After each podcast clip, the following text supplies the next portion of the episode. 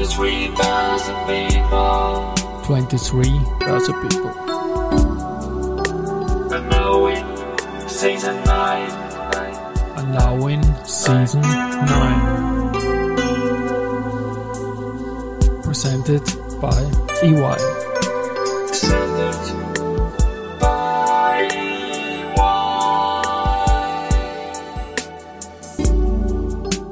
Ja, herzlich willkommen wieder zur Serie 23 Börse People. Und diese Season 9 der Werdegang und Personality Folgen ist presented by EY. Mein Name ist Christian Drastil, ich bin der Host dieses Podcasts und mein 20. Gast in Season 9 ist Christian Röhl, Mr. Dividende in der Dachregion, reichweitenstarker Publisher via Echtgeld TV, Bestseller-Autor und eines meiner persönlichen Social Media Vorbilder. Und diesen 20.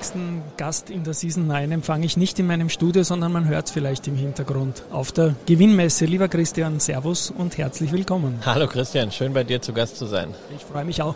Es ist eigentlich überfällig. Mein, glaube ich, insgesamt 199. Gast in dieser Serie. Wir haben uns ja kennengelernt vor circa 15 Jahren bei einem Zertifikate-Award. Da habe ich einen charismatischen deutschen Moderator auf der Bühne gesehen und das warst, glaube ich mal, du. Ich kann mich noch erinnern, cooles Outfit, Fachwissen pur. Was hat dich da in die Zertifikate-Branche verschlagen als junger Börsianer damals? Naja, das war ja schon bei mir 2001. Nach dem neuen Markt habe ich überlegt, was kommt jetzt und habe dann äh, gemeinsam mit meinem damaligen Partner Werner Heusinger gedacht, dieses Thema Zertifikate, damals die populärste Möglichkeit überhaupt in Wertpapierkörbe in Indizes zu investieren mit einer einzigen Wertpapierkennnummer, das könnte was sein. Und dann haben wir halt ein Medium äh, rundherum um dieses Thema gestrickt, hinterher dann auch Beratungsleistungen, ein Community-Konzept und dazu gehörten dann eben auch die Zertifikate Awards, die ich erst in Deutschland gemeinsam mit meinem Freund Ralf Andres etabliert habe, mit der Weltgruppe. Und dann sind wir mit dem Konzept auch nach Österreich gegangen und der Zertifikate Award Austria lebt ja auch nach wie vor. Das geht ihm ganz hervorragend. Jetzt vor wenigen Tagen den 17. Geburtstag gefeiert. Ja, also ich war in den 90er Jahren vom alten Jahrtausend Zertifikate Händler, obwohl man es nicht so genannt hat. Wir haben das für große Kunden selbst gebastelt mit Optionen und Futures natürlich. Wo ist deine fachliche Herkunft, bevor es Zertifikate geheißen hat? Mein, meine fachliche Herkunft ist eigentlich wirklich äh, sehr, sehr begrenzt. Äh, für mich war es immer Learning on the Job, Learning by Doing. Ich hatte das große Glück, dass ich während äh, des ersten Semesters schon ein Praktikum bei einem Verlag in München beginnen durfte. Da ging es damals in den 90er Jahren um den Aufbau einer Datenbank für Unternehmen, die vielleicht an die Börse gehen könnten oder die gerade an die Börse gegangen waren. Und irgendwie habe ich das wohl ganz gut gemacht. Jedenfalls war der Verleger der Meinung, dass wir ein gemeinsames Magazin machen sollten. Das war dann das Going Public Magazin, das es heute immer noch gibt. Ich bin nach diesem geglückten Start-up sechs Monate später rausgegangen, freue mich aber, dass der Markus Rieger so erfolgreich nach wie vor mit dem Magazin ist. Ich will mich aber auch nicht beschweren. Ich habe dann quasi die Seiten gewechselt, wurde abgeworben von Klingelko Dr. Demel, damals ein Börsenmakler in Frankfurt. Und tatsächlich hatte ich einen wunderbaren Mentor mit dem Bruno Kling, der mir die Chance gab, als 21-jähriger Prokurist in diesem Unternehmen zu werden und äh, gemeinsam mit dem Team neue Missionen zu äh, beraten und Unternehmen an die Börse zu führen. Wunderbar, da habe ich wieder einen Querverweis aus den 90er Jahren. Ich war nämlich bei Going Public unter Karim Serra damals. Österreich-Korrespondent, als österreichische Unternehmen sich entschieden haben, vielleicht auch in die deutsche Börse mal zu schauen, an den neuen Markt oder an die E-Stack und so weiter. Und den Markus Rieger habe ich vor einer Woche getroffen bei der Zierer Jahrestagung. Großer Begleiter auch vom österreichischen Markt, Going Public. Man kennt dich jetzt aus TV, vor allem aus deiner eigenen Marke Echtgeld TV. Bitte auch da ein paar eigene Worte dazu, was die Idee dahinter ist und warum das eigentlich so gut rennt. Also großer Respekt. Naja, also ich bin ja dann nach dem Zertifikategeschäft in die glückliche Lage gekommen, da ich mein Zertifikateunternehmen verkauft hatte, nicht mehr Unternehmer sein zu müssen, sondern primär Vermögensverwalter in eigener Sache sein zu dürfen. Das heißt, ich musste nicht mehr die Konzentration haben, um Vermögen aufzubauen, sondern konnte mich um die Diversifikation kümmern, um Vermögen zu erhalten. Nur alleine, wenn man also als äh, kommunikativer Mensch immer viel auch vor Leuten gesprochen hat, mit Medien gearbeitet hat, wird das irgendwann ein bisschen langweilig, äh, wenn man nur noch im stillen Kämmerlein sitzt und sich ums eigene Geld kümmert. Und deswegen war ich ganz froh, dass äh, 2017 der Kollege Tobias Kramer und ich, wir sind ja auch eng befreundet, er ist Patenonkel meines Sohnes, äh, im Pool gesessen haben und bei einer Dose Bier den Entschluss gefasst haben, wir machen jetzt mal was auf YouTube, wo wir einfach über unsere eigenen Erfahrungen als Investoren sprechen. Wir haben sehr unterschiedliche Philosophien. Ich versuche möglichst wenig falsch zu machen. Tobias versucht äh, eher sehr viel richtig zu machen. Und in diesem Wettstreit, in diesem Duell, was ja keine, kein Wettbewerb ist, aber eigentlich nur ein, ein, Wettstreit der Argumente, sind wir halt jetzt seit sechs Jahren gemeinsam auf YouTube und auch in einem Podcast unterwegs und das macht mir natürlich viel Freude, insbesondere weil daran auch dann so einiges weitere an Medienarbeit hängt, wie beispielsweise meine Social Media Aktivitäten, was ja auch dann einfach Interaktion mit Anlegerinnen und Anlegern ist und das macht mir ja auch Spaß. Von der Erfahrung, die ich in den letzten 25 Jahren professionell professionell im Finanzmarkt erwerben durfte, auch was weiterzugeben. Weil es muss ja nicht jeder alle Fehler machen, die ich schon gemacht habe. Genau. Und was ich so gern habe an deinem Podcast, du hast ihn erwähnt, das ist einfach die Audiospur von einem TV-Format für YouTube und du sagst es dazu und das ist gut für mein Kopfkino einfach. Hilf meinen Hörerinnen und Hörern vielleicht noch vom Erscheinungszyklus, wie lang dauert eine Folge, wie oft erscheint das und so weiter. Ja, also Echtgeld TV kommt einmal die Woche, in der Regel am Freitagabend um 18 Uhr. Dazu gibt's manchmal noch eine Bonusfolge am Dienstag. Wir sind schon ein bisschen lang, das muss ich zugeben. Wir versuchen Themen auch wirklich tief zu durchleuchten. Deswegen, naja, manchmal schaffen wir es in weniger als einer Stunde, aber es ist für die ausgedehnte Joggingrunde, wenn man sagt, man möchte es ein bisschen kürzer haben, man möchte vielleicht auch von den Themen ein bisschen allgemeiner sein, ein bisschen mehr politisch, geopolitisch, geostrategisch mit dabei zu sein, habe ich einen zweiten Podcast mit meinem wunderbaren Freund Horst von Butler, der ist Chefredakteur der Wirtschaftswoche des führenden Wirtschaftsmagazins in Deutschland. Der kommt immer am Mittwochmorgen und der ist dann auch deutlich kürzer. Wunderbar. Ich knall dir noch ein Stichwort hin, das ist Dividenden. Da haben wir immer wieder auch zusammengearbeitet. Du bist für mich der Dividendenmensch in der Dachregion und hast im Jahr 2016 einen Bestseller geschrieben. Cool bleiben und Dividenden kassieren. Das war damals eigentlich vor dem Riesenboom, wo heute viele Finfluencerinnen und Finfluencer auf diese Karte aufspringen. Wieso schon 2016? Naja, weil ich 2007, 2008 angefangen habe, eben nach dem Verkauf meines Unternehmens Aktien zu kaufen, nicht als Spekulation, sondern als langfristige Anlage, aus derselben Motivation wie bei gut bewirtschafteten Immobilien, eben Qualitätsunternehmen mit einem entsprechenden Cashflow, von dem man noch was rausbekommt. Und da sind wir bei der Dividende.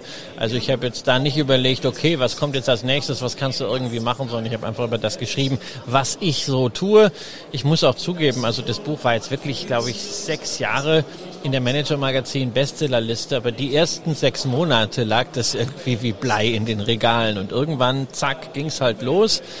Manchmal denke ich mir, hm, ich habe ich lese dann auch nochmal Passagen in dem Buch, ja, äh, und gucke, ob ich wirklich auch all das, was ich heute bisweilen an Warnungen auch rund um das Thema Dividenden fetisch in Vorträgen verarbeite, in Podcasts verarbeite, ob das damals nicht ausreichend klar war. Ich finde eigentlich doch, nur manchmal denkt man dann schon, äh, ich, ich werde sie nicht mehr los, die ich rief die Geister, weil ich habe bewusst einen Ansatz im Buch vertreten, den ich immer noch vertrete, genau nachdem ich auch investiere, nämlich nicht Dividende als passives Einkommen zu sehen. Passives Einkommen, das wissen wir beide als Unternehmer, das gibt's nicht. Du musst immer, wenn du was reinkommst, musst du haxeln, ja, ähm, sondern äh, als Qualitätsmerkmal, nicht auf die fetten Prozente zu gucken, sondern auf die Zahlen dahinter.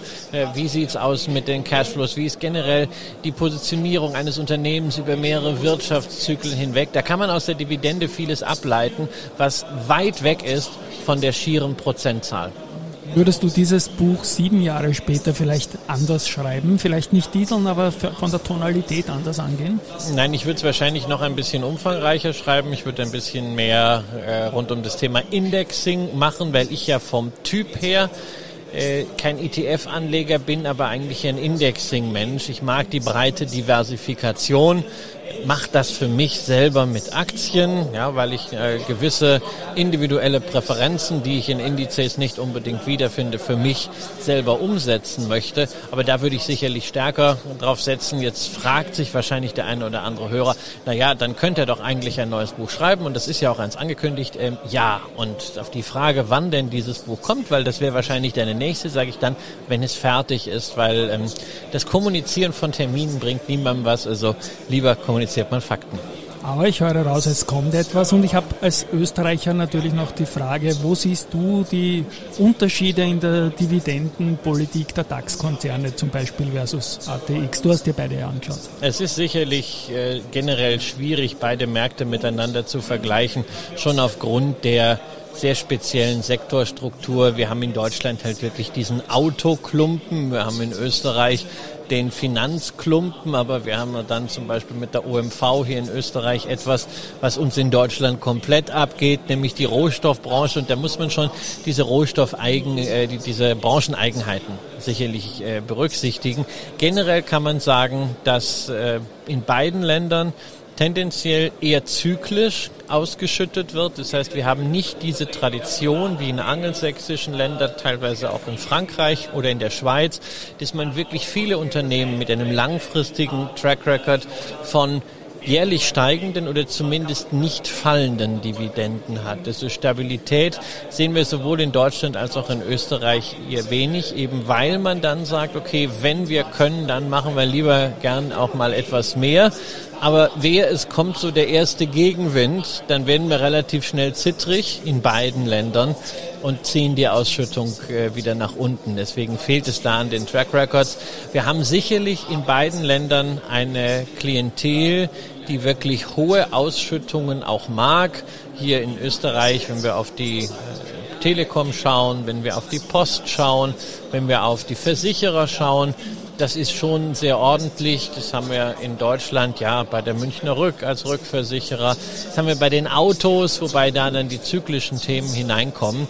Also sagen wir mal so, die meisten großen Unternehmen schütten dann, wenn sie es können, auch gerne üppig aus, sind aber gerne sehr schnell auf der Bremse, wenn irgendwie so geopolitischer Gegenwind kommt.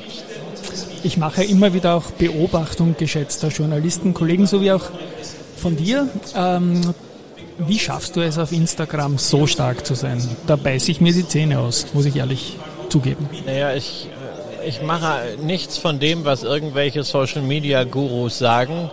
Lese keine Social Media Bücher. Also ich glaube, das einzige, was ich als Erklärung geben kann, ist Authentizität. Ich schreibe eins zu eins das, was mir einfällt. Ich style keine Posts. Ich mache nicht mit Canva irgendwelche Schnörkelchen, sondern wenn ich was lese, fotografiere ich es ab und äh, mache vielleicht irgendwie einen Kringel drumherum und schreibe dann einen kurzen Kommentar darunter.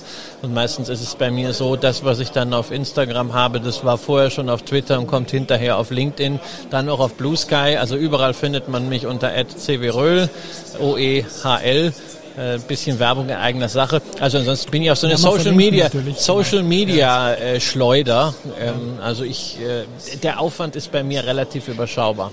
Ja, du bist der Jüngste der älteren Generation, sage ich jetzt einmal, und es funktioniert wirklich ganz hervorragend auf, auf Instagram. Werden wir verlinken natürlich.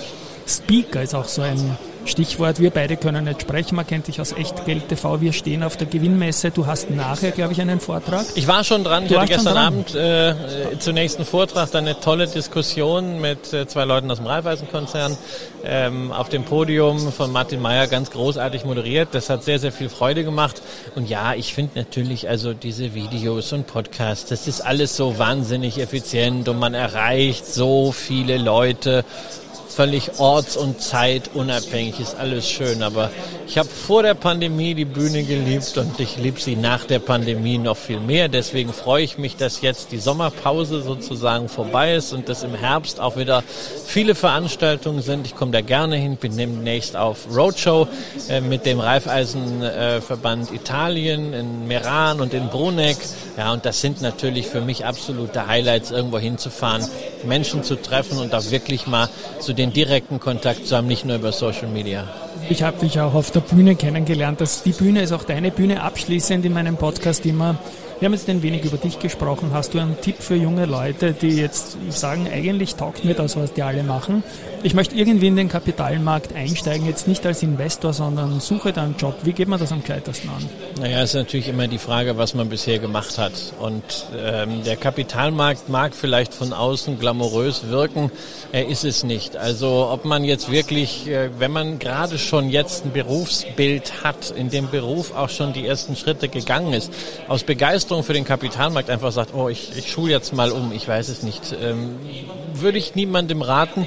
Ich glaube, der einzige Rat, den ich jemandem geben kann mit meinem doch etwas merkwürdigen Lebensweg und Bildungsweg ist, äh, mach das, was du am besten kannst, fokussier dich darauf und lass dich vor allen Dingen weder entmutigen noch ablenken.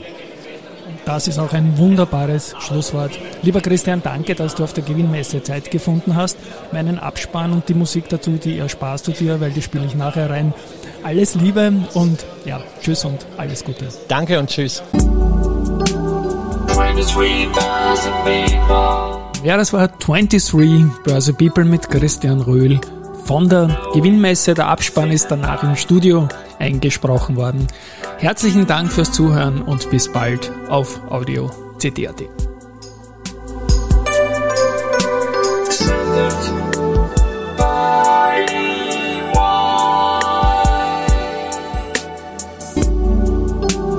When it's sweet as a.